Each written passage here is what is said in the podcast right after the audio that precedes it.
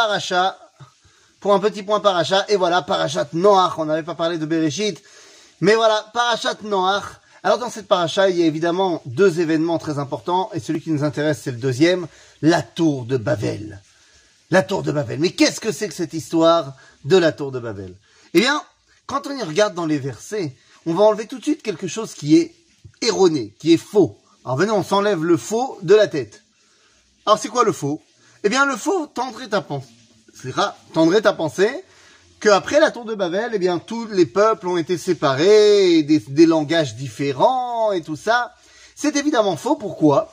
Eh bien parce qu'il nous est marqué clairement dans les versets avant la tour de Babel que eh bien les hommes sont déjà divisés selon leur langage.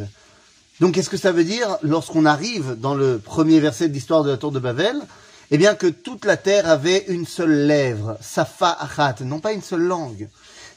Le Dirachi parlait de la Shana Kodesh. Ça veut dire quoi? Eh bien ça veut dire que tous les hommes, bien qu'ayant des langages différents, parlaient de la même chose. Et c'était quoi cette chose?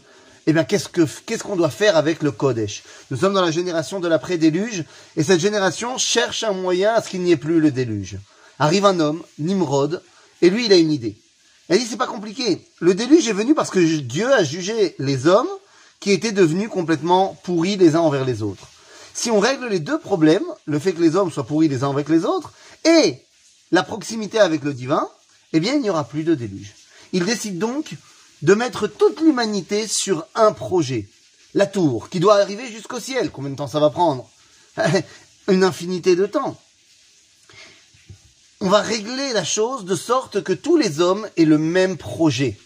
Lorsque tous les hommes vont avoir le même projet, il n'y a plus de compétition entre les hommes, il n'y a donc plus, eh bien, de vol, de meurtre ou quoi que ce soit. On est tous dirigés vers la tour.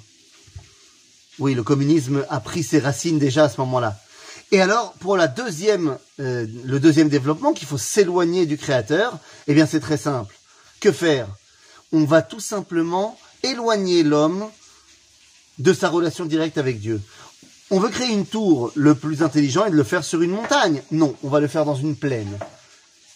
Pour dire je vais construire ma propre montagne. Le plus intelligent aurait été de prendre des pierres. Non, je prends des briques. Je crée ma propre pierre. Je m'éloigne de ce que Dieu m'a donné.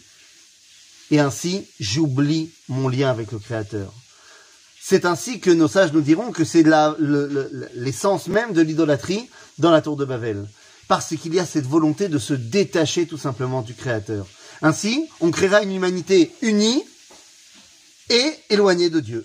Comme ça, on ne pourra pas les juger, et de toute façon, il n'y aura pas sur quoi les juger. Le problème, c'est que cette réalité crée une uniformité terrible. Tous les hommes pensent la même chose, tous les hommes s'habillent pareil, tous les hommes boivent du coca, tous les hommes s'habillent à la même mode. Ah, est-ce qu'on ne serait pas en train de revenir dans un monde occidental mondialisé, un petit peu là-dedans? Je vous laisse réfléchir. Alors qu'en fait, nous dit le Midrash, que ça va pousser le paroxysme jusqu'au moment où, quand un homme tombera de la tour, eh bien, c'est pas grave, on continue. Tu n'es qu'un numéro, il y en a un autre qui va prendre ta place. Mais lorsqu'une pierre tombait, on faisait Kaddish. Alors face à cela, il y a un homme qui décide de sortir du projet. Il s'appelle Ashur. Et Ashur, il décide de sortir du projet. On pourrait penser qu'il a des idées nobles, mais non. C'est juste qu'il voulait être Nimrod à la place de Nimrod. Il voulait être calife à la place du calife, ce qui n'est pas bien, on le sait bien. Mais il y a un autre homme qui faisait partie des constructeurs de la tour selon nos sages. Il s'appelle Avraham Avinu. Il était intéressé par le projet de réunion de l'humanité, mais pas au prix de l'abandon du Créateur. Ainsi, Abraham apparaît en filigrane de la tour de Babel et il apparaîtra clairement à la fin de la paracha pour proposer une autre idée. Quelle est cette autre idée? Si Nimrod voulait régler le problème de l'humanité en s'éloignant de Dieu, Abraham, lui, veut régler le problème de l'humanité en invoquant le nom de Dieu. Et ainsi, lorsque l'homme invoque le nom de Dieu, eh bien, il comprend que Dieu lui a donné la vie. Et il comprend que toutes ces spécificités qui sont les siennes, eh bien, font le puzzle qui s'appelle Am Israël, l'humanité tout entière, pour pouvoir chacun à sa manière s'attacher à Dieu et le dévoiler. Une unité, oui, mais certainement pas une unicité. Shabbat Shalom et Kulam.